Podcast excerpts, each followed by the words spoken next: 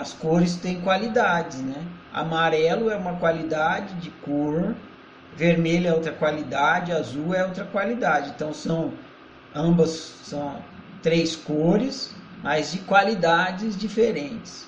Não são a mesma cor. O sofrimento também é assim, ele é como a cor. Quando a gente está sofrendo, nosso sofrimento tem uma coloração. E a gente não percebe que ele tem uma coloração. E a, a coloração do sofrimento, ela é quaternária. São quatro cores que o sofrimento tem, ou seja, quatro qualidades de sofrimento. Lá no Quatrix está descrevendo as quatro qualidades. Então, o sofrimento tem essas quatro cores. Então, quando a gente está sofrendo, a gente deve buscar identificar a cor do sofrimento. De que cor é esse sofrimento?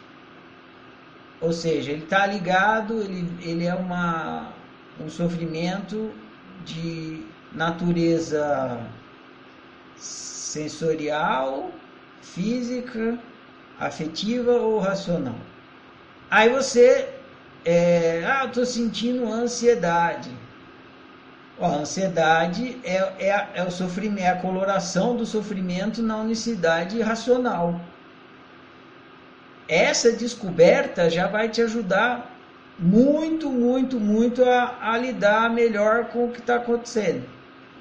Então a cor do sofrimento ela vai te é, ajudar, ela vai denunciar aonde que está acontecendo o altruísmo, para que você possa ir no lugar certo, tirar o espinho da onde o espinho realmente está, ir até a, a, aquela dimensão humana, observar ali o que está acontecendo, fazer a análise e aí observar e feita a análise, entender, despertar e deixar de ser altruísta ali.